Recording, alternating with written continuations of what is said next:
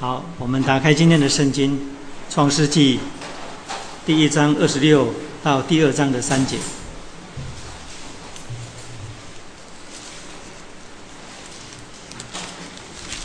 第一章的二十六跟第一章的二十六，一直读到二章的三节。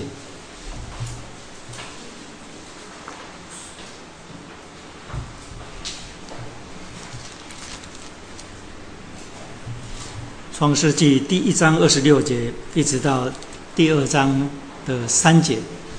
如果找到的话，我们齐声来读这段圣经一章二十六节起。上帝说：“我们要照着我们的形象，按着我们的样式造人，使他们管理海里的鱼、空中的鸟、地上的牲畜和全地，并地上所爬的一切昆虫。”上帝就照着自己的形象造人，乃是照着他的形象造男造女。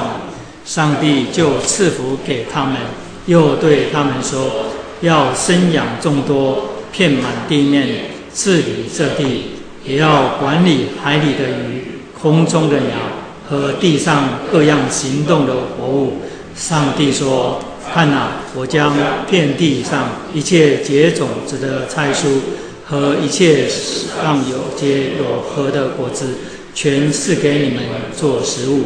至于地上的走兽和空中的飞鸟，并各样爬在地上有生命的物，我将青草赐给他们做食物。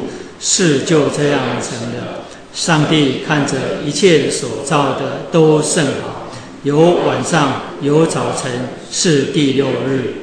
天地万物都造起了，到第七日，上帝造物的功今完毕，就在第七日歇了他一切的功，安息了。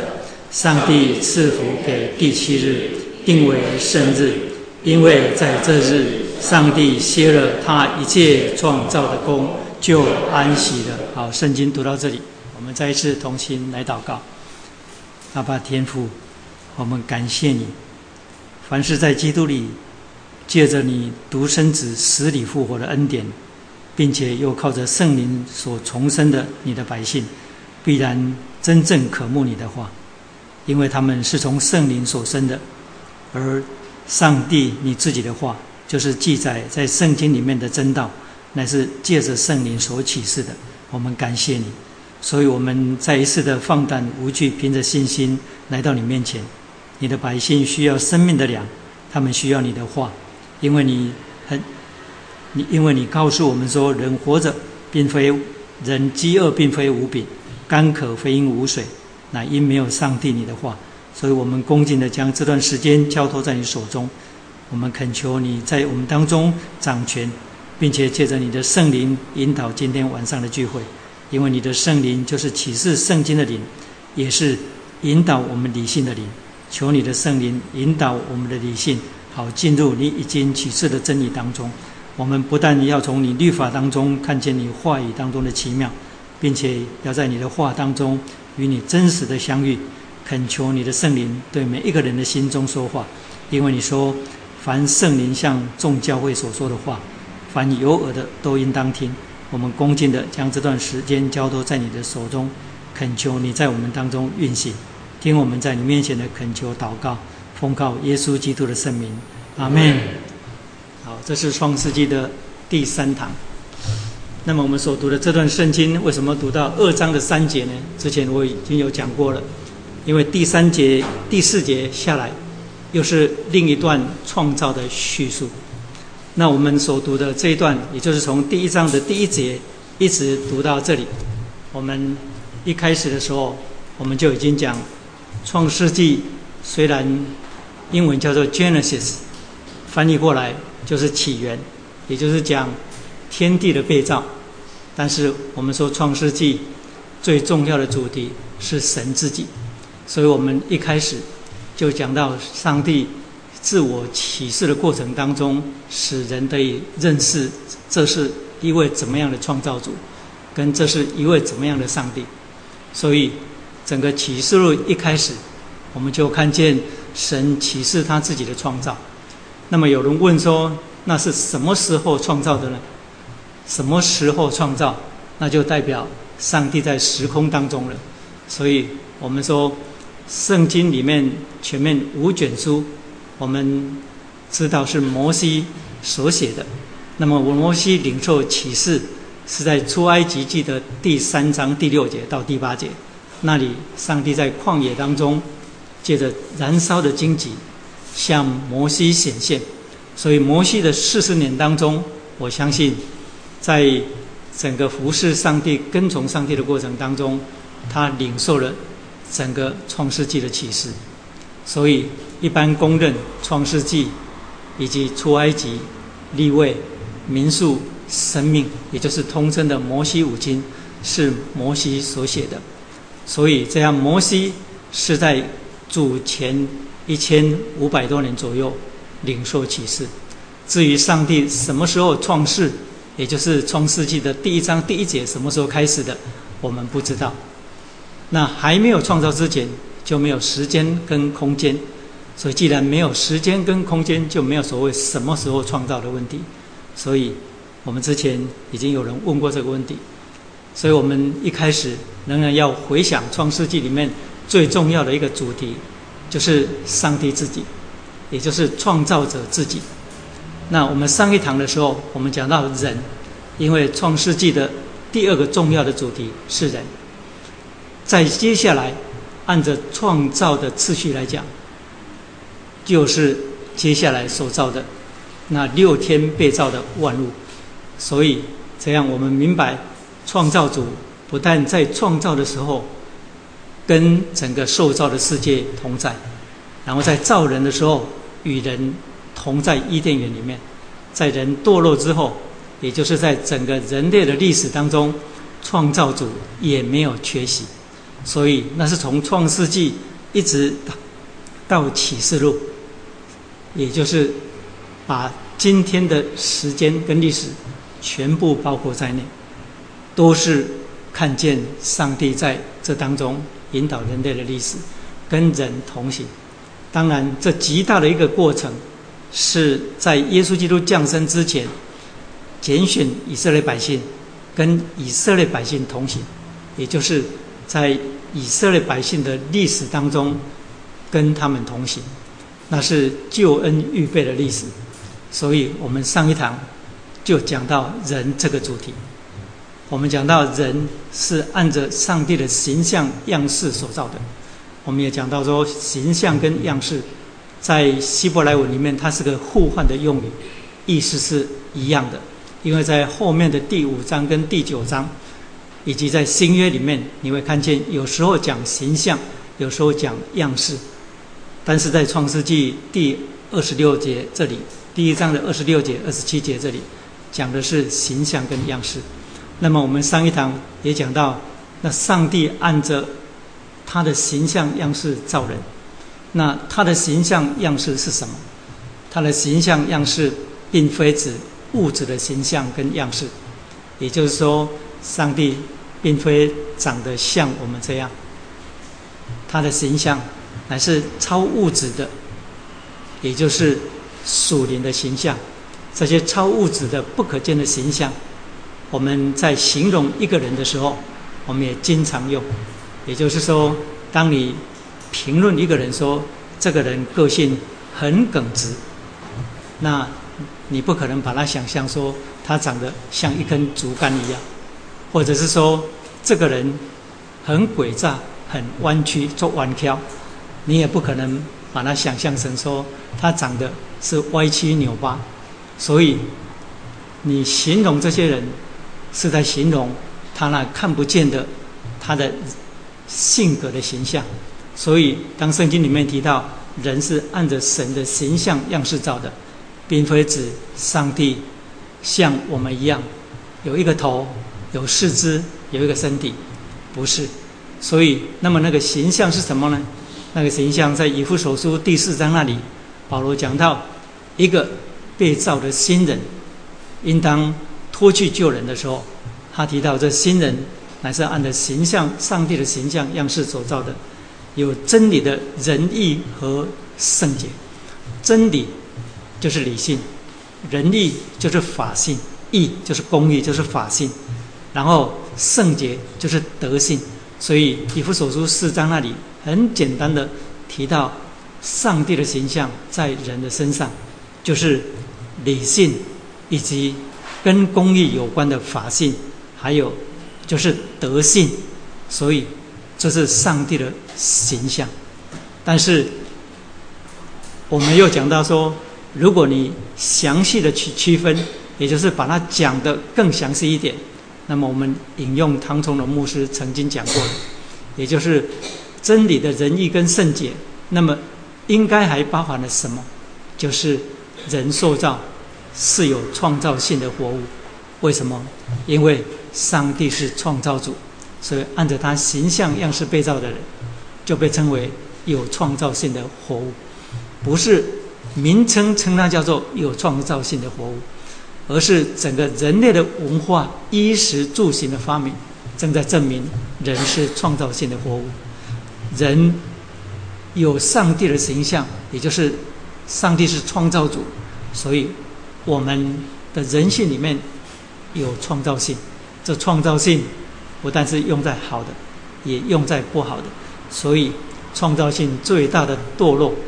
最大的玷污，最大的败坏，就是以上帝所赐给我们的创造性去创造假神。然后，上帝是主宰，因为圣经里面说耶和华是主，所以按照他形象样式被造的人，就是自主性的活物。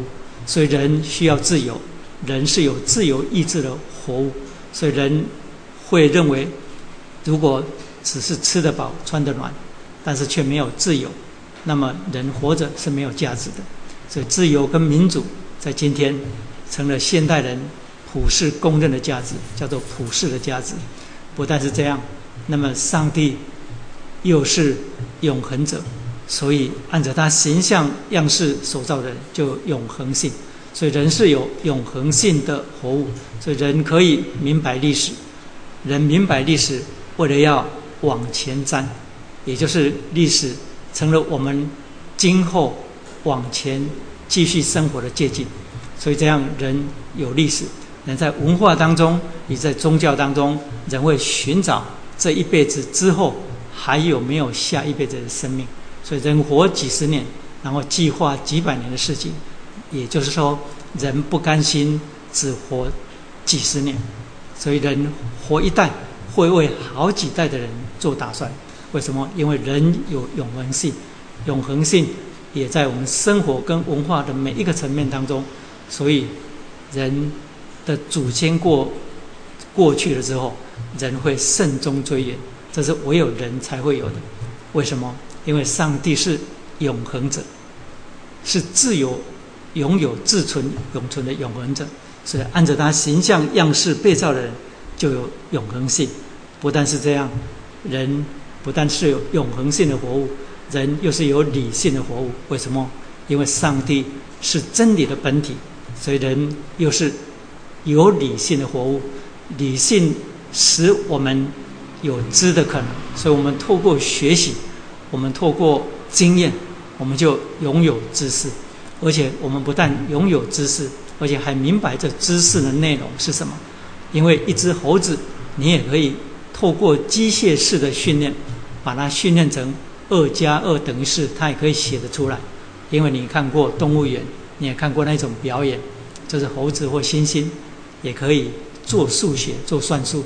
但是那只猴子可以算出二加二等于四，但是他对于四的认识是没有内容。但是你家里的儿子读了书之后呢，然后回来，你问他说二加二等于几？他说四，然后。他不但知道四这个数字，还知道说，我家有四个人，然后，啊，我有四个要好的同学，啊，然后我家里有四个房间，这些都是构成知识的内容，这些是证明我们有知的可能。为什么我们有知的可能？因为我们是有理性的活物，这动物没有，这没有一种活活物有，因为我们有知的可能，所以呢。神的启示才有可能借着文字使我们明白，因为我们有知的可能。所以，任何在一种聚会当中试图透过感觉来认识上帝的，也就是把理性撇在一边，然后透过感觉，就是那种摇头晃脑，然后凭感觉来认识上帝，而且又轻看圣经，就是上帝所启示他自己的话。所有凡是透过我刚才所讲的那两种途径，也就是把上帝所启示的真道放下撇开，然后又把理性所丢弃，然后用感觉来认识上帝的，我认为都是魔鬼的作为，因为那不是圣经所启示的真理的圣灵所引导的人认识上帝的方式。为什么？因为我们是有理性的活物，我们有理性，而且这个理性的根源还是真理的本体。因为真理的本体按着它形象样式造我们的时候，我们就成了有理性的活物。所以，上帝启示他自己的时候呢，我们就可以透过他所启示的圣经所见证的基督，可以认识基督。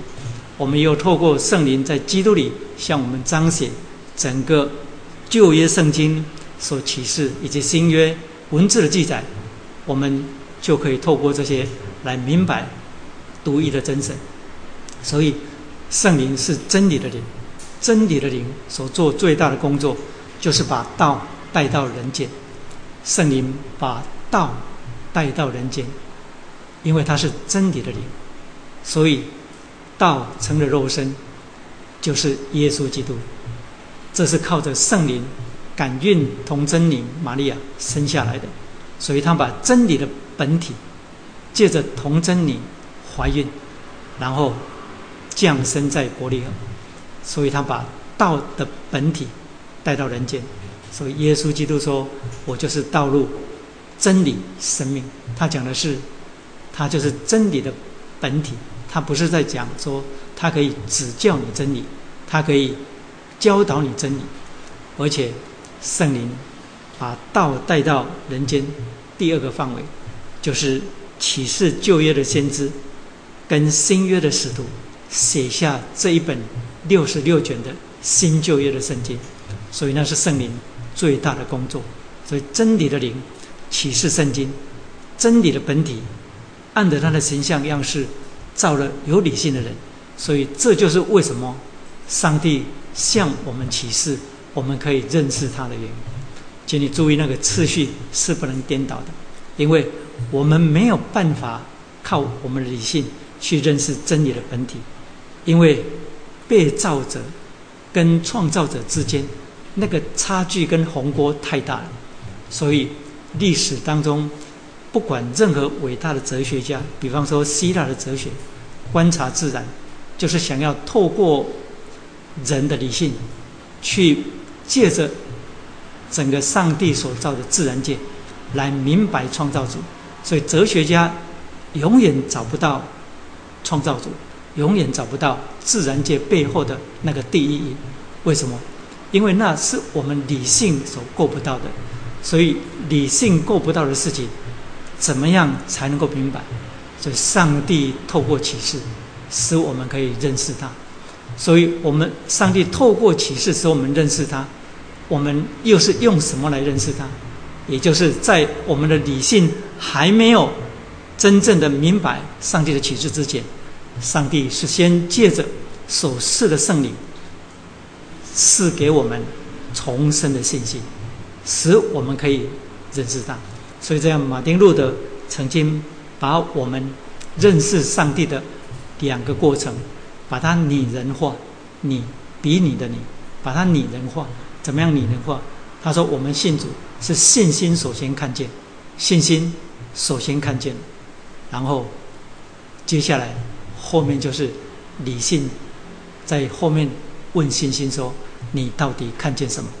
所以接下来一个信主。”的人，他一开始被圣灵重生，产生信心之后，其实他对于整个真理的内容，或叫做整个救恩的启示，他其实是一知半解，而且他对于上帝的认识也模糊不清的。直到他信了主重生之后，圣灵住在他里面，然后又借着所启示的圣经，在聚会当中，在祷告亲近主当中，以及各样环境当中，圣灵慢慢的引导他认识真理。所以，耶稣基督在约翰福音第十五章那里说：“圣灵来，要引导你们明白一切的真理；圣灵来，要使你们想起我所说的话。”所以我刚才讲说，理性是上帝的形象跟样式，不但是理性是上帝的形象，还有法性，因为神是义者，所以按着他形象样式所造的人就法性，也就是公义的观念存在。人的内心当中，所以我们追求一个公益的社会。公益讲的简单明白一点，就是公平。那如果要为公平再下一个简单的定义，什么叫公平？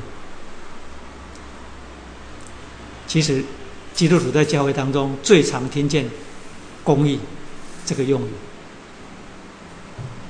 那我说公义最简单的、最简单的定义就是公平。那如果你说那公平最简单的定义又是什么？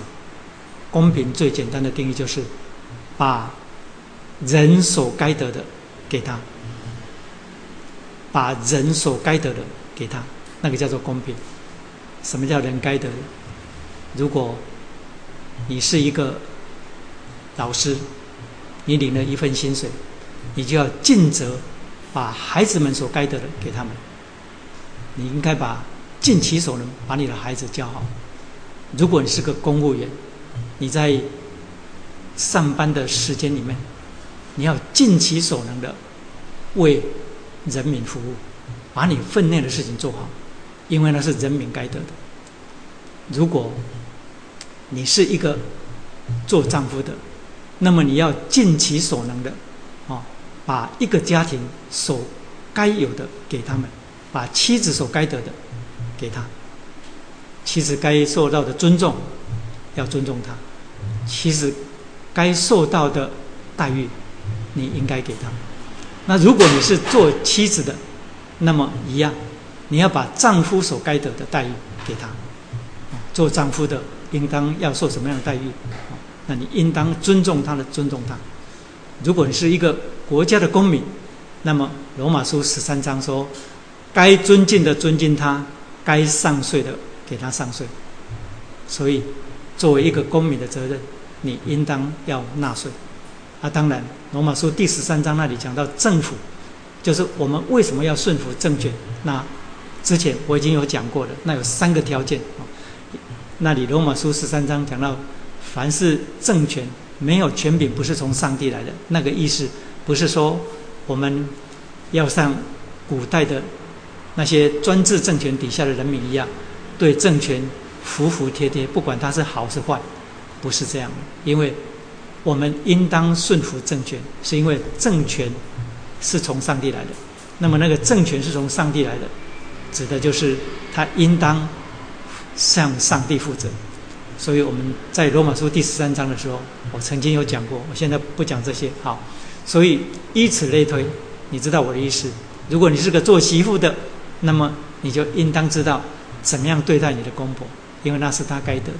如果你是做公婆的，那你应该怎么对待媳妇？所以以此类推到整个人类社会，就是人所该得的，应当给他。所以呢，你过马路你是红灯，对方是绿灯，你当然要让他，因为那是他该得的。所以，我现在讲，你可以想到很多很多的事情。所以，什么叫做遭遇到不公义的事情？什么叫做遭遇到不公平的事情？就是人第三者剥夺了你所该得的，他剥夺了你所该得的。那每一个活在地上的人，都具有一个上帝所的形象样式所应该有的那个权利，就是人是生而平等，人的价值是一样的。也就是每一个人的价值都是一样的，然后每一个人在上帝的形象这个基础上，每一个人都是平等的啊，那是等一下要讲的，我事先讲了。好，我们继续接下来讲，所以那是法性，那是上帝的形象，也就是神是义者，所以按照他形象样式所造的人就有法性。不但如此，上帝是圣者，他是圣洁的本体，所以按照他形象样式所造的人就有德性，所以人是有德性的活物，所以人的良知里面知道什么是对的，什么不是对的。那我们今天我好像重复上个礼拜讲的，不过我有加了一些的，不全然是。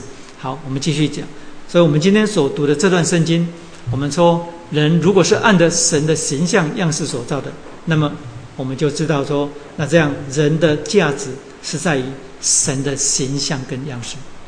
因为如果你要称斤论两，那么我告诉你，我们跟很多动物都不能比，因为很多动物在体型、重量上都比我们壮硕，还有很多动物在速度上。都比我们敏捷，很多动物可以水里游，然后路上爬，还有鸟可以天上天空上飞，很多动物应该有的那些能力我们没有，所以我们的价值不是在那些。还有生而为人，你也应该知道，就是贫富贵贱在这地上是一个很普遍的现象，所以。人生下来，神的形象样式，在每一个人身上，这是我们价值的所在。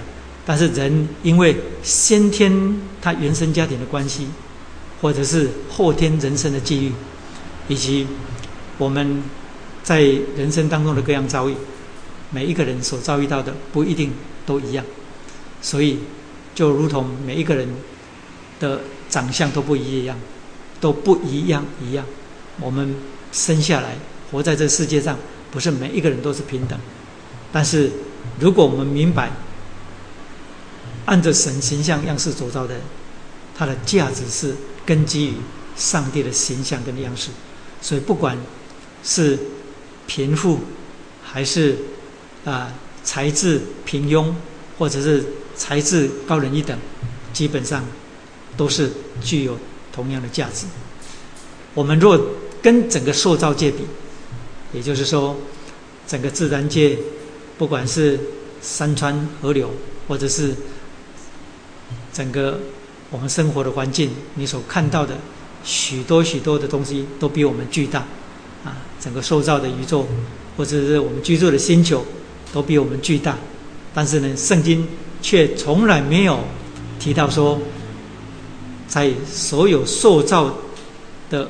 任何自然界的任何物当中呢，神赋予它特别的能力。所以在之前我已经讲过了。所以塑造的自然界，不管是山川河流，或者是树木，长得巨大一点的树木，或者是长得奇形怪状的石头，上帝没有赐给他特别的能力。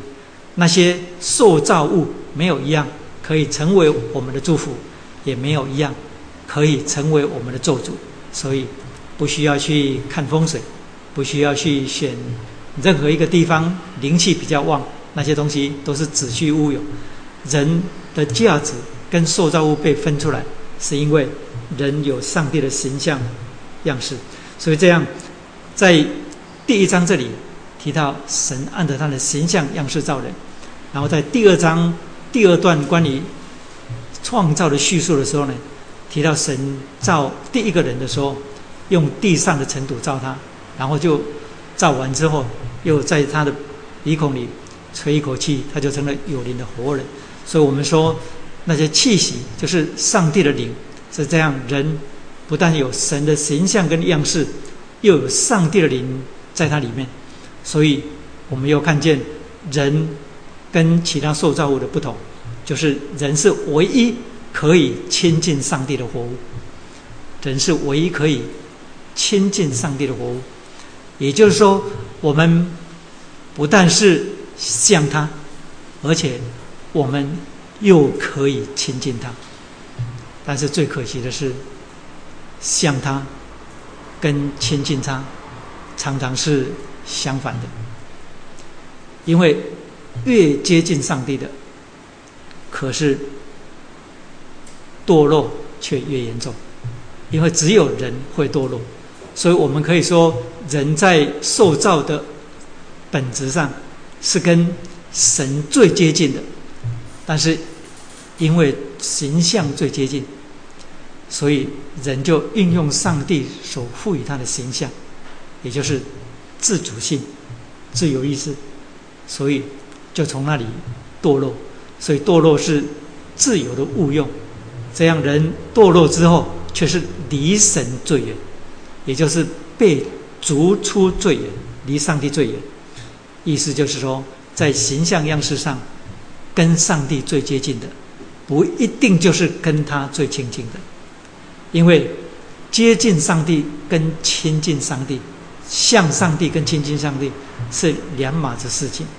举例，按着神的形象样式来讲，我们在这里的每一个人，跟在外面那些还没有信主的，或者是无神论者，我们在形象样式上都一样，都跟神很接近。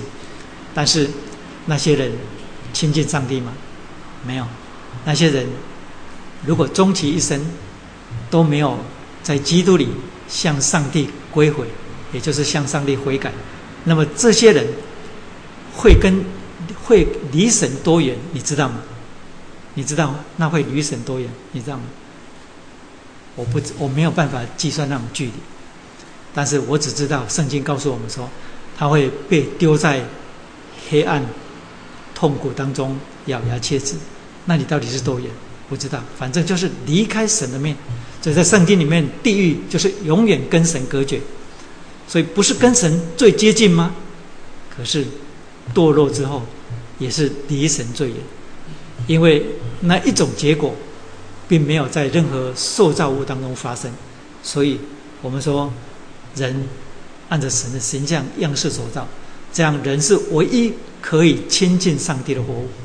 但人堕落之后，如何能够亲近上帝？人寻找上帝不可能，因为找不到他。虽然我们良心里面、良知里面知道有神，因此人在宗教里面寻找，所以人自从有文化就看见有宗教。那人为何会产生宗教？因为人的良知里面知道有神。所以罗马书一章第十八节讲的绝对是不错的。他说：“神的事情，人所能明白的，原显明在人的心里，因为神已经给他们显明。自从造天地以来。”上帝的永能和神性是明明可知的，虽不能见，但借着说造之物就可晓得，叫人无可推诿。所以那里提到普遍启示，人的良知内在的启示，内在的印证，人里面知道有神。所以因为人里面知道有神，所以人会寻找，人会知道我一定失去了什么。所以人类历史当中产生宗教。不但在宗教里面寻找，哲学里面也在问，到底这存有的意义是什么？所以，当我们一开始第一堂的时候，我们就讲到说，人透过两个途径想要认识存有的意义。透过哪两个途径？透过哲学问存有的意义是什么，然后又透过科学存有的证据是什么？但是，我们从创世纪第一章第一节。起初，上帝，我们就已经看见答案，是透过哪一个途径？是透过神的启示，或者叫做透过神学。所以，我就引用唐崇荣牧师曾经讲过一句很简单、很有名的话。他说：“你如何用一句话把神学跟哲学区别出来？”他说：“哲学就是不断的问，不断的问，不断的问；神学就是。”不断的回答，不断的回答，不断的回答。谁在回答？上帝在人类的历史当中回答。所以，人是唯一可以亲近上帝的，但是人回不去。人堕落之后跟神隔绝，所以上帝在耶稣基督里试下一个方法，一个途径，使人可以向他归回。所以，基督来到地上，成了神最终极的启示，也就是把。上帝最深的心意，在十字架上向人显明。所以，耶稣基督来到地上，最重要的目的是什么？你说拯救罪人，没有错。你说除灭魔鬼的作为也没有错，这圣经里面所说的话。你说寻找罪人也没有错，因为这是圣经里面的话。但是这几样真理都包含在约翰福音第一章十八节那句话里面。那句话怎么讲？从来没有人看见过上帝，唯独父怀里的独生子将他表明出来。从来没有人看见过上帝，这句话，这句话多严重，你知道吗？这一句话，我认为是把人类历史当中，就是耶稣基督还没有降生之前，人在各种宗教里面追寻上帝的那些所有一切的可能，完全否定掉了。所以在耶稣基督降生之前，许多宗教都已经有了。所以佛教的教主在哪里？回教的教主在哪里？然后中国古代的那些圣贤在哪里？你说他们在上帝那里？父，也就是上帝，圣经里面我们称为天父。父在希伯来文里面有源头的意思。所以耶稣基督讲那句话：从来没有人看见过上帝，从来没有人看见过上帝。所以释迦牟尼在他的宗教里面，他所创立的宗教里面，可以带人寻找到。我们生命的源头吗不可能有哪一个宗教没有，只有在父里的父怀里的独生子将它表明出来。所以创造主在耶稣基督里向全人类彰显，人除非透过这个途径，人不可能认识他。所以神的形象跟样式是使我们存的存在产生价值，而且又是使我们。可以跟所有的动物有分别，又是唯一可以亲近它、接近它的唯一活物。不但如此，因为是神的形象样式在人的身上，所以这样人的尊贵才有根基。我的意思说，人性的尊严才找找到根基。人性的尊严有根基吗？有。人性的尊严，在现代的民主社会当中，每一个人差不多都已经滚瓜烂熟，可以挂在嘴上。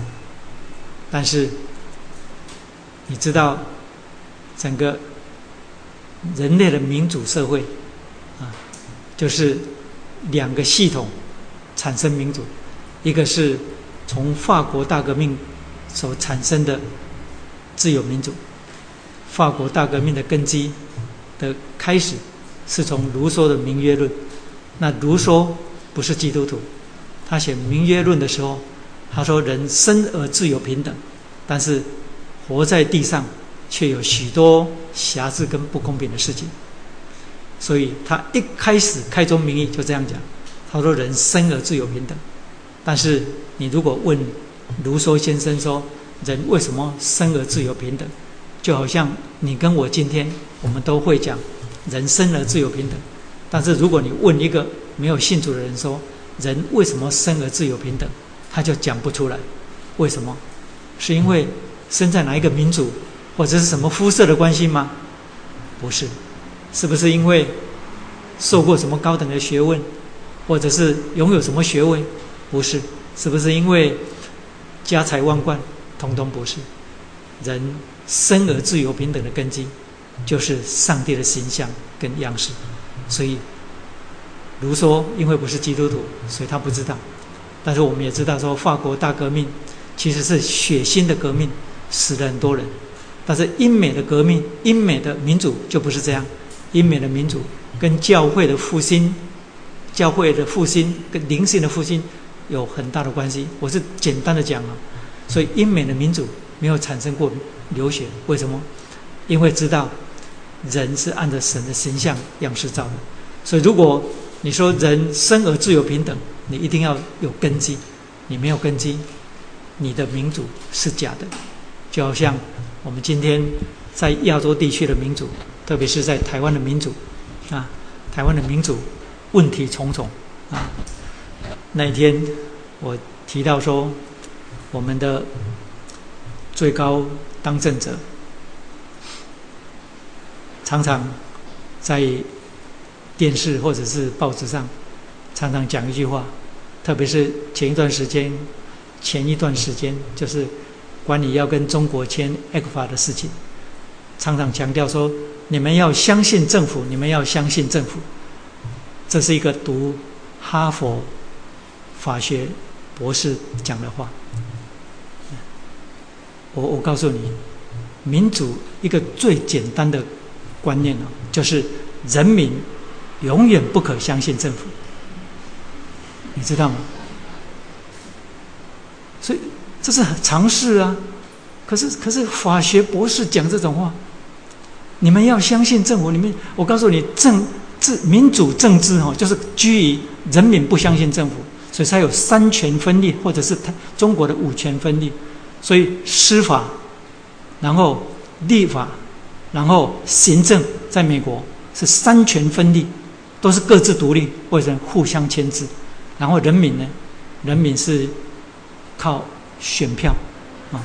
还有最近还有很重要的一个观念，就是以为上一次选举得了六百多万票，是授权给他做任何事情都可以。但是你知道，那是不是？民主该有的观念，那个连那个已经违背民主的常识。我投票给你，要你担任这个职位，不是你什么事情都可以做，这样不是这种事情。我投的那一票不是让你什么事情都可以做。我我是举几个观念给你听啊。我是在讲说，台湾的民主基本上还没有根。台湾的民主如果要有根，要有一天，台湾的基督徒所占的比例超过。一定的比例，台湾的民主才会真正产生有那个根。所以，民主跟自由的根，其实是上帝的形象跟样式。我敢这样讲，我相信这些你都懂。就是民主的产生是从圣经里面出来的。所以，人为何生有自由平等？因为有上帝的形象。所以，那是人性尊严的根基。创世纪第九章那里。讲到说，凡杀人的，凡流人血的，他的血也要被人所流。为什么？因为人的生命等于另一个人的生命，一个人的生命就是等于另一个人生命。而那节圣经很有趣，那一节圣经不是说某某人的生命才你流某某人的血，然后才需要用另外流一个人血来抵偿，他不是这样写。我的意思是说。那你没有特定指什么人，也就是说，凡流人血的，不管你流的是谁的血，就是不管杀的对象是什么人，然后杀人的是什么样的身份地位，他一样要以血去偿还。为什么？因为是上帝的形象跟样式，所以我们从刚才所读的圣经。以及创世纪第一章第一节一直讲下来，我们就发现整个万有的起源是上帝，还有人的起源也是上帝自己。所以这样就跟一个人如果没有领受这个启示，那么他活在这个世界当中，他所经验过的以及。他所学习过的，或者是说他整个求学过程所知道的，也就是他在这个世界当中的知，是完全发生冲突的。你听懂我的意思吗？有些人很有趣，有些基督徒很有趣，在论到人生命的起源或者这个世界的起源的时候呢，他基本上为了，就是为了免得自己心里冲突，他干脆就把它划分开来啊。就是宗教的归宗教，然后然后科学的归科学，这样。所以他认为我们在学校里面读的是科学，然后来到教会呢，因为圣经这样讲，所以这是宗教，所以就把宗教跟科学完全划分开来。我告诉你，不是这样子的，因为你今天的知是上帝的启示，你根据在信心，但是科学跟这个冲突，对不对？那科学是对的吗？啊，科学是对的吗？好。因为上个礼拜，哎，没是上个礼拜还是第一个礼拜，有人写了一张问题，问到说地球的年代的问题，啊，然后今天我们讲到人的起源是上帝嘛，啊，那跟人类学也有冲突啊。如果你有读书，那跟人类学有冲突。那问到地球的起起源，也就是地球的历史到底有多久？那跟圣经也有冲突啊。因为我们如果从创世纪看下来，亚当的族谱算到今天不过六千多年，可是我们知道说亚当的族谱有跳代记录的情形，所以呢，有人说应该是八千多年，但是我们知道说大概是八千多年到一万年，也就是圣经里面所启示的这个地球的年代，从创世纪里面所启示记载下来，如果从亚当算下来的话，当然有一种说法，为了要避免。地球已经存在四十五亿年，然后人类发现有直立猿人，也有几种直立猿人，就是好像是人的啊，就是从猿猴、残背猿猴、残臂猿猴，然后变成直立直立猿人，然后接下来要进化成人，那么这个过程也有几百万年，那如何跟圣经是吻合呢？那么有人就从创世纪的第一章第一节跟第二节，第一章里面去把它划分开来，因为创世纪的第一章第一节是这样讲的：说起初上帝创造天地，然后第二节说地是空虚混沌，原本黑暗。所以有人就从圣经这里把第一节跟第二节当中做划分开来，认为。这两句话的当中隔了很长很长的一段年代，因为地是空虚混沌，希伯来文也可以译成地成了空虚混沌，所以这样起初上帝创造天地，意思就是说神有第一次的创造，后来因为撒旦天使长的堕落，然后呢整个受造界成了空虚混沌、冤闷黑暗，所以。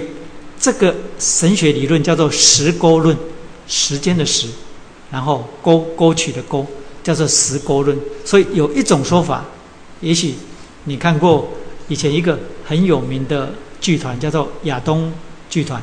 亚东剧团在演《创世纪》伊甸园里面的故事的时候，它就是根据时沟论。嗯，所以有第一次的创造，后来呢，因为撒旦的堕落，就变成地势空虚混沌、冤没黑暗。但是我们知道说。这种解释，呃，很牵强。这种解释唯一的动机就是想用来跟现在所知道的科学上关于地球存在的年年代已经有四十五亿年，为了要跟这个吻合，就用这段空白的时间来配合科学的发现啊。所以，如果是这样的话，那么，神的创造就不是从无当中的创造，是他第一次创造之后呢，后来受到破坏，然后呢，他又重新再造。但是我们知道，在创世纪里面两次提到上帝的创造的时候，希伯来文都用“巴拉”这个字，“巴拉”这个字的意思就是无当中产生有，上帝是从完全无当中产生有。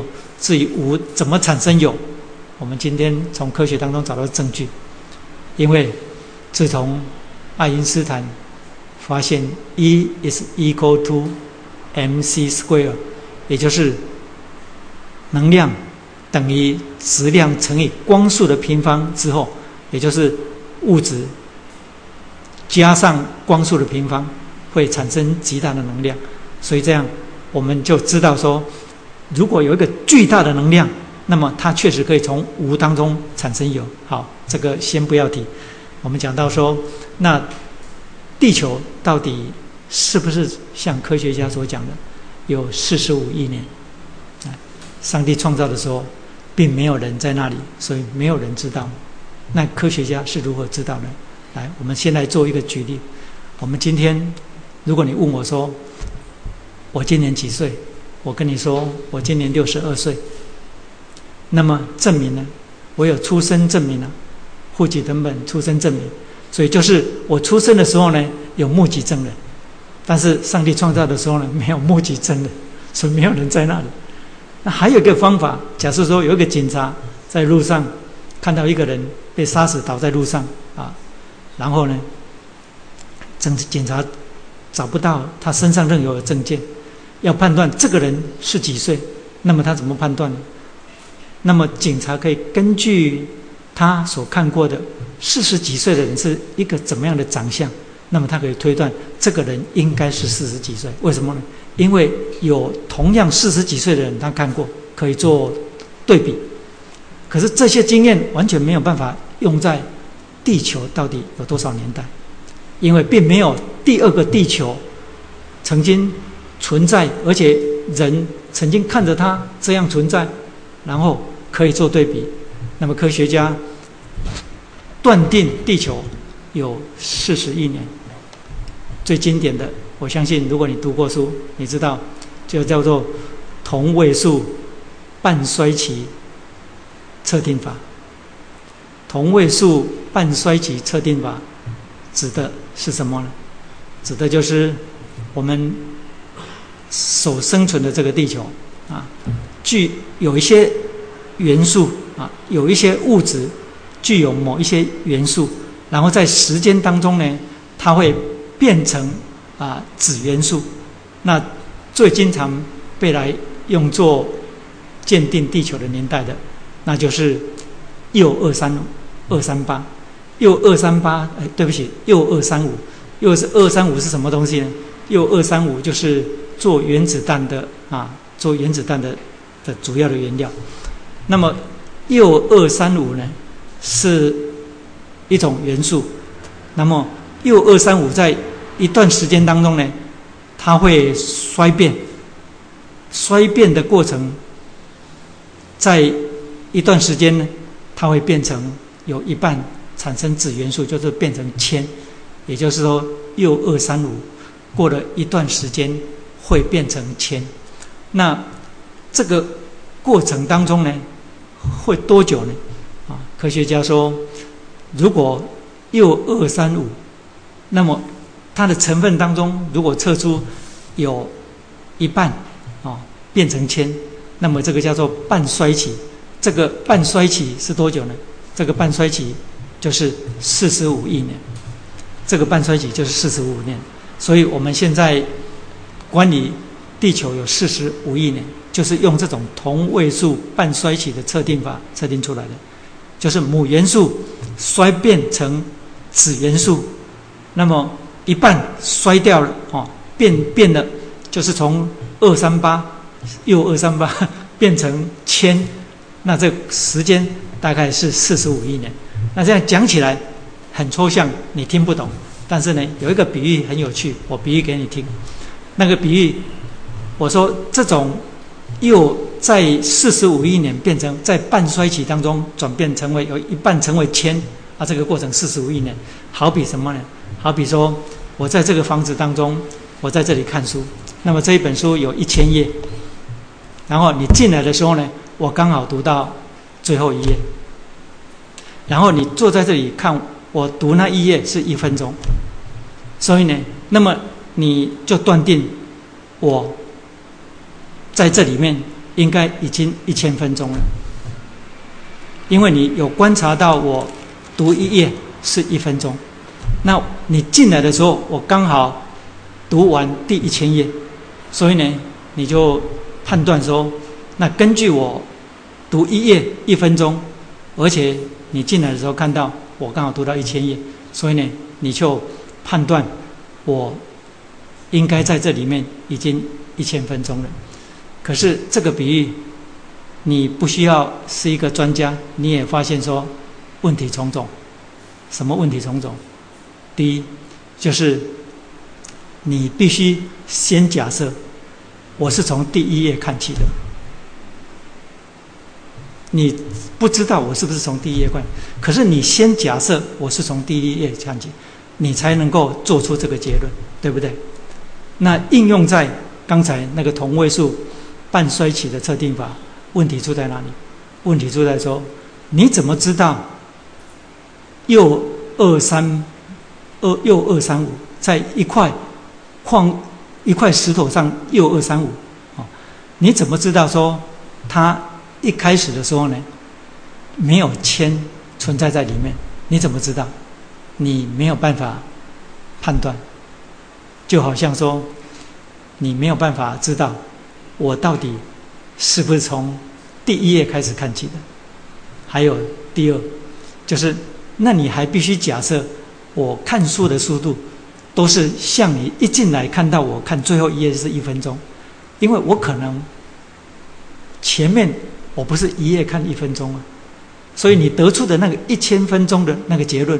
你必须先假设，我每一页都是看一分钟，每一页都是看一分钟。但是有可能我不是这样看的，有可能我前面看得很慢，或者是有时候看得比那个快。啊，用在刚才所用的那个地球半衰期的那个测定法，是指什么？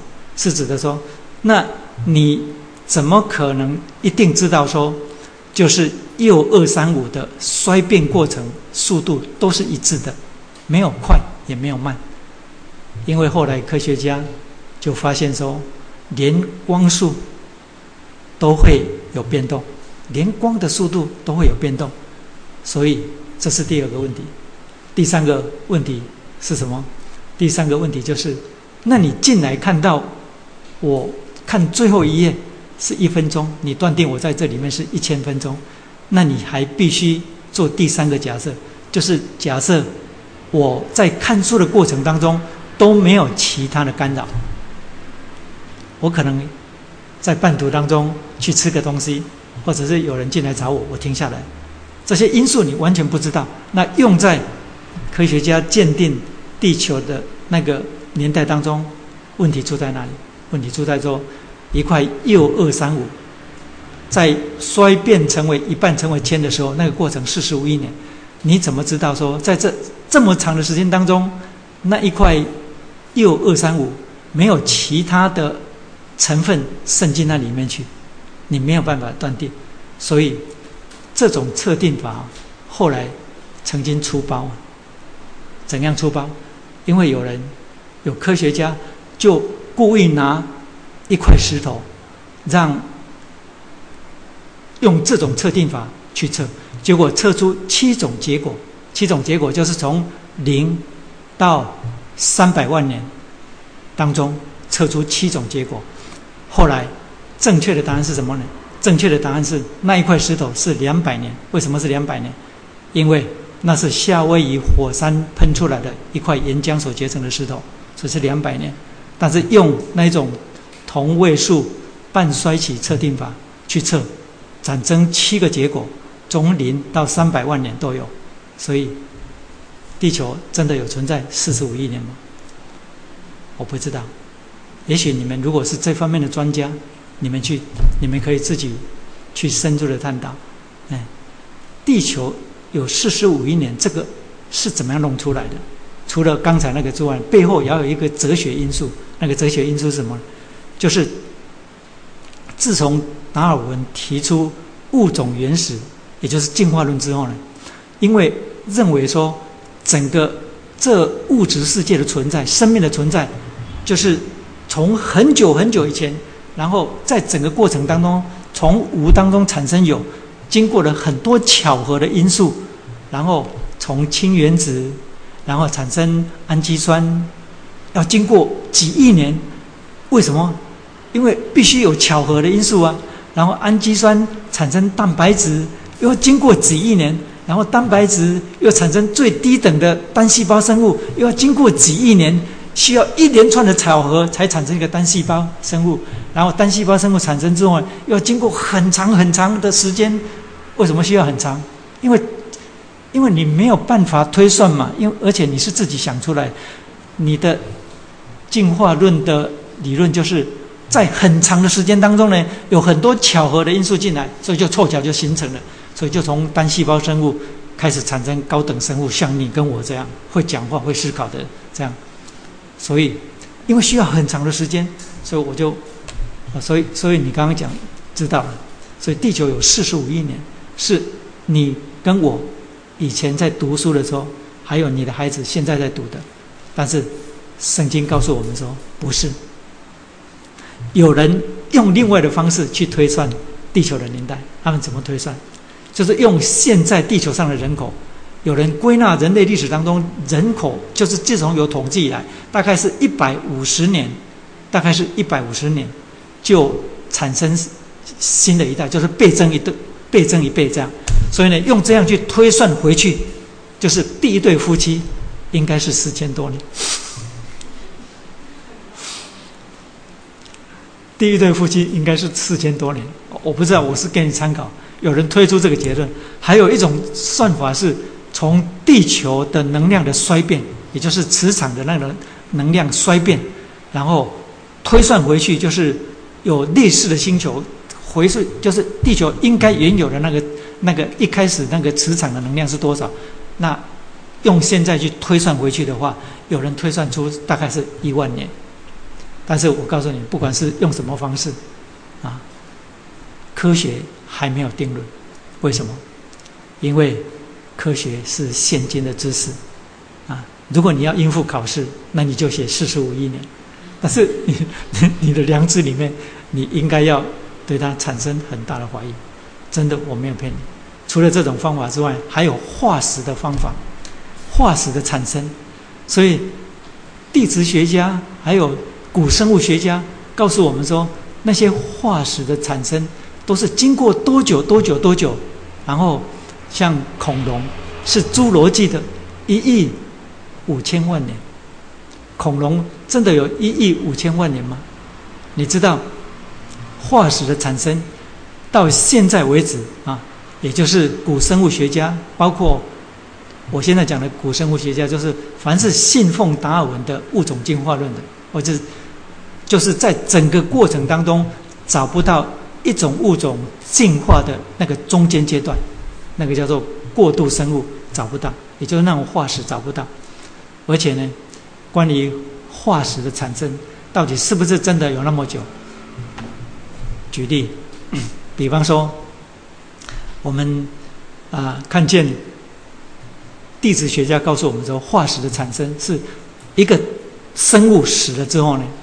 然后它必须经过大概一百五十年，因为地层地层的批复啊，就是地层地层的产生，大概是一百每每每隔一百五十年产生一寸，啊，所以呢，这样一个生物如果是死的，那么呢，它需要经过马上经过地层把它掩盖起来，不但需要把它掩盖起来。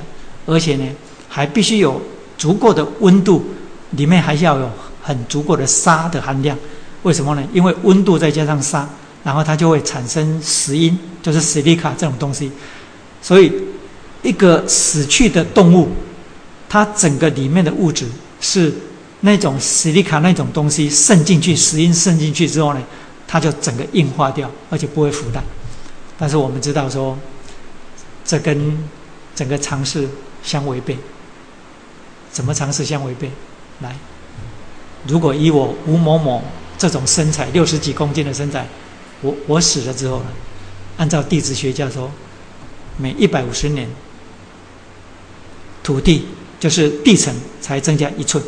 我当然，如果我现在我我我死了，然后我家人把我埋了，哦啊，当然几天开始就腐烂了，因为土盖在上面了。但是我们现在在讲化石，化石是在自然状态当中，一个生物倒下去了，死了，然后呢，每一百五十年，地质学家说增加一寸，哦，那你你看嘛，我躺下去大概多高？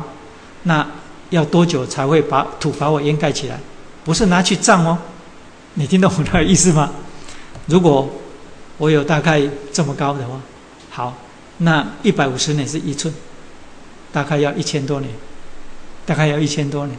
而且覆盖之后呢，还需要特殊的条件，也就是说，要具有沙子很重的那一种土把它覆盖，而且还要有足够的温度，使里面产生死因渗进，哦，这个活物的尸体当中才有可能产生化石。可是你想想看，一个活物，哦，死了，没有人去理它，它会等一百五十年一层土来把它盖住哦。它早就烂掉，不知道什么都不存在的，这是违背常识。你听懂我意思吗？违背常识，而且呢，有很多后来地质学家发现，很多的化石啊，海当中的化石，特别是海当中的化石，都是集体的啊产生，而不是疏疏落落的被找到的。有几个地方特别有名，现在你还可以上网去查，比方说像加拿大的阿伯塔的那个 Calgary 这个城市附近啊，有一个很很大的那个那个化石化石场，还有就是美国的内部拉斯加州也是，还有中国的新疆跟西藏也有，而所发现的化石呢很奇特，就是就是都是成群的鱼。全部变成化石，而且这些鱼呢，被埋盖、被掩埋的时候呢，是一瞬间被掩埋，一瞬间被掩埋。为什么呢？因为他们不是寿终正寝倒下去，然后等一百五十年才一层土把它盖下去啊，然后等十个一百五十年、一千五百年才才这么高的土把它覆盖下，不是这样的。因为是同一时间忽然间就为什么？因为找到的鱼哦，都有那种好像在游的那种姿态。找到那个化石，而且有些鱼的化石哦，口中还含着吃的东西，是一瞬间就产生的，而这跟后来创世纪所记载的那个大洪水，大洪水，我们如果讲那一堂的时候，我告诉你，大洪水的圣经里面记载，就是神用洪水毁灭这世界的时候呢，它是怎么记载的？大渊的泉源开了，然后呢？天上好像打开了窗户，雨倾盆下雨的下来，对不对？两个地方的水，一个是从上面下下来水，一个是什么呢？一个是地上的水涌出来裂开，所以是什么？那一定是经过地震，要不然就火山爆发，所以那是一瞬间产生的。所以很多的恐龙化石是这样，想想看，恐龙有些恐龙巨大到大概一百四十尺左右。一百四十尺躺下去多高，你知道吗？你的你要一百五十年一寸土，一寸土，一寸土，一寸土，一百五十年一直把它叠上去，然后再经过特殊的条件才使它成为化石。你在开什么玩笑？那根本违背常识，也跟违背科学。美国有一个州，有一间哎，华盛顿州有一个很有名的化学工厂。其实这个事情已经不是最新的了。那个那个公司发明了一种特殊的技术，这个特殊的技术原来原来是用来处理木材，使木材在短时间里面产生防虫，啊，还有就是就是水分脱干，就是只剩下该有的水分，然后使它具有防火跟其他特殊的才能、特殊的功能，啊，就是处理木材的。啊，这一家公司很有名，你们可以上网去找，忘掉它的名字，在华盛顿州。这一家公司专门做这些事情，就是专门处理这些木材。这种方法呢，是从哪里产生？这种方法有人把它拿去处理，就是曾经把它拿去处理一些已经死去的那些动物，结果呢，发现瞬间就可以产生像化石那样的结果，是瞬间的。几个必备的条件是什么呢？就是一定要在瞬间当中有具有很重的沙子的土把它覆盖，而且呢。酸度要有一定酸度，还有就是温度要极高的高温，使石英渗进那些尸体当中。所以这些很有趣哈，我不是专家啦，我只是讲我了解的，可能讲的你不太听不太懂，但是我跟你抱歉。所以那一种化石的鉴定法，也就是考古学家啊，我现在讲一个笑话给你听，这是真的笑话，一个。古生物的考古学家，就是坚持用进化论，地球有四十五亿年，然后所有的化石都是自然寿终正寝，然后经过地层的累积累积，然后产生的哦，所以从一个化石当中，从一只恐龙的化石当中就可以看出说，哦，这是侏罗纪的，所以这是一亿五千万年的，准吗？有人曾经做过一个测试。从菜市场去买了一颗班可，班可知道，蛤蟆班可，拿拿去给古生物学家做化验，结果得出来的结论是那颗已经死了三千年。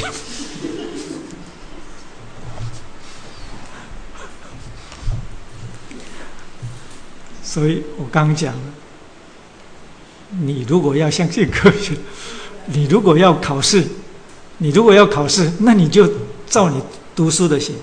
但是呢，如果你是个基督徒，那圣经启示，我告诉你，圣经启示很绝对不是科学可以证明的，科学还不够资格证明。有一天科学总会绕回头，因为地球到底真的是不是存在那久那么久，我觉得很有疑问。好，因为我们今天讲到人的根源，好，那我们就谈谈，就是所谓人类学的发现哦。因为我们都读过书，我们知道说，从按照进化论的看法，就是从啊猿猴，从猴子啊，然后然后进化到人当中，这当中要有一个过渡的生物，对不对？他们称之为直立猿人，也就是说，猿猴类的啊，像猩猩，虽然它也会直立。但是呢，基本上，它的后脚的构造跟我们的脚的构造是不一样的。多数的时间，它还是用四四足在爬的，它还是用四足在爬的。所以呢，进化论遇到一个极大的瓶颈。为什么？因为不是真理嘛。上帝造的是各从其类。虽然猴子看起来像人，哦，说虽然我看起来也像猴子，但是我是人，我不可能是猴子。那猴子是猴子，它不可能是人。这是各从其类，是在中间的阶段一直找不到，这个叫什么？这个叫做 missing link，啊，所以这是进化论一个很重要的，为了要找出这个 missing link，就是失去的一环，你是从化石当中找不到，就是从猿猴进化成人这个直立的猿人找不到。那我们都知道说，后来在中国的北京附近的周口店啊。一个叫做龙山的地方，啊，找到北京的猿人嘛，对不对？好，那是什么时候发现的呢？我找到一些资料念给你听。来，北京人是周口店龙骨山发现的，一九二七年，一个叫做 Davidson Black，啊，就是他他的姓叫 Black，就是黑色的，所以他叫做黑博士。嗯，这个人发现的，当然还有一个中国人，啊，一个中国的教授。根据鉴定，那是五十万年啊的人，五十万年的人，那他们是怎么发现的？他们找到什么？他们找到的其实是只有牙齿，还有跟部分的头盖骨，然后再来就是下巴的碎骨，啊，那是一九二七年发现的。可是，在第二次世界大战的时候呢，这些骨头呢却全部神秘的失踪，全部神秘的失踪。那。后来这个地方呢，有人去发现说，它原是一个废弃的矿坑，废弃的矿坑，就有很多的矿工在那边出出入入。又在其这个地方发现过很多的猿猴的那些那个四肢啊、骨头的四肢这样。那么有人就判断，我想你听了你自己判断啊。有人就判断说，那些东西其实不是直立猿人，其实它就真的就是猿猴。因为可能有矿工，然后在森林当中抓到啊，然后在里面杀了吃了啊，然后骨头丢在那里。我刚刚讲的就是你所在书本上所看到的，以及在现在在中国周口店那个地方还有一个塑像，就是北京人的那个塑像啊，那个是根据什么呢？你不要被误导，不是说找到的是像那个样子，因为当时所发现的不过是头盖骨跟牙齿。还有下巴的几块脆骨，然后呢，就人类学家就根据那些骨头，就用想象去把它绘出来，绘出说啊，应该就是长得这个样子，这样啊，就弄在那个地方，然后呢，就在就在你书本上，然后让你让你念，然后让你考试。听说有五十万年，听说那个就是失去的一环，从猿猴进化到人的失去的一环，但是那些骨头后来都不见了。有人判断说，那根本不是，那根本是那些矿工抓了猴子之后呢，在那边杀了吃，啊，然后吃完之后那些骨头丢在那里的。还有，再来就是我们经常读书读到的爪哇人，啊，爪哇人也是被认为是，就是从猿猴进化到人当中的直立猿人。爪哇人是一八九一年法国一个科学家叫做杜巴发现的。这个人是一个一个进化论的一个一个中心的拥护者。他为了要解决那个失去的那一环啊，要找到那个那个失去的一环的证据，所以呢，他就加入了一个探险队啊。然后后来他在印尼的爪哇岛上找到一些骨头。自称是直立猿人的头骨，还有一些大腿骨，所以呢，就根据那些骨头呢，然后也是人类学家把它整个想象模拟说啊，它长得应该是什么样子，应该是什么样子，就是你在读书的时候课本上你看到的那个样子。但是他们不是找到那个，他们只是找到一些大腿骨头，还有一些一些下巴的脆骨跟头盖骨一样，然后就把它把它模拟，然后就画起来啊。那后来。经过三十年之后呢，啊，这个杜巴在他临终的时候，他终于承认，他其实不是只有在那个地方发现那些头大腿骨跟头盖骨，他其实在不远的附近也曾经也发现过一些那些腿的骨头跟那些加骨头，然后那些其他地方发现的那些骨头，是很明显的证据，就是那是猿猴，那个不是直立猿人。就是猿，类似猩猩那一种猿人，所以他自己承认，他找到的不是真正的直立猿人，这是爪哇人。还有，一九二二年被发现的美洲人，这也是我们在书本上读到的美洲人。美洲人是一九二二年发现的这个化石，啊，而不是化石啊，就是人类的骨头这样。啊，那其实他一开始找到的时候，只是一颗牙齿而已，一颗牙齿，然后人类学家。也是透过想象把它画成一个人的样子，但是这些发现呢，后来在一九二七年，那是一九二二年发现的，但在一九二七年，有人发现，说证实那个牙齿其实是猪的牙齿。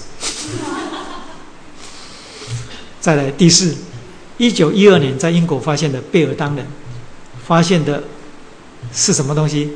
同样也是头骨跟下巴骨，然后这是一九一二年发现的，哦，科学就很轰动，找到直立猿人，但是在一九五三年发现是个骗局，这个骗局后来有被揭穿，因为是有人拿了一个现代人的头骨，还有猿猴的下巴骨，然后用化学品把它染色啊去伪造，而且我埋起来，结果欺骗了科学家，这是贝尔当人，再来德国的蓝田人。那是大概是一百多年前，在德国的蓝田谷被发现的，啊，有人曾经以法国的拉法叶民主英雄拉法叶，我们台湾不是买了拉法叶的那个战舰吗？就是以这个人命名的。有人曾经用他的相片，然后根据科学家所找到的那些骨头，然后把它核对，就发现他根本就是现代人，根本就是现在的人。好，这。这是我所了解的部分，我不是专家了，也许讲的不清楚。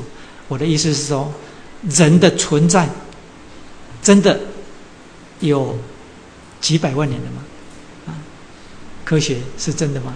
啊，我们今天讲到最后，就讲到说，那圣经告诉我们说，上帝创造人的时候是按照他的形象样式所造的，然后他圣经里面在描述这个创造的时候，用的是巴软。指的就是从无当中产生有，所以从神造亚当之后，才有有上帝形象样式的人。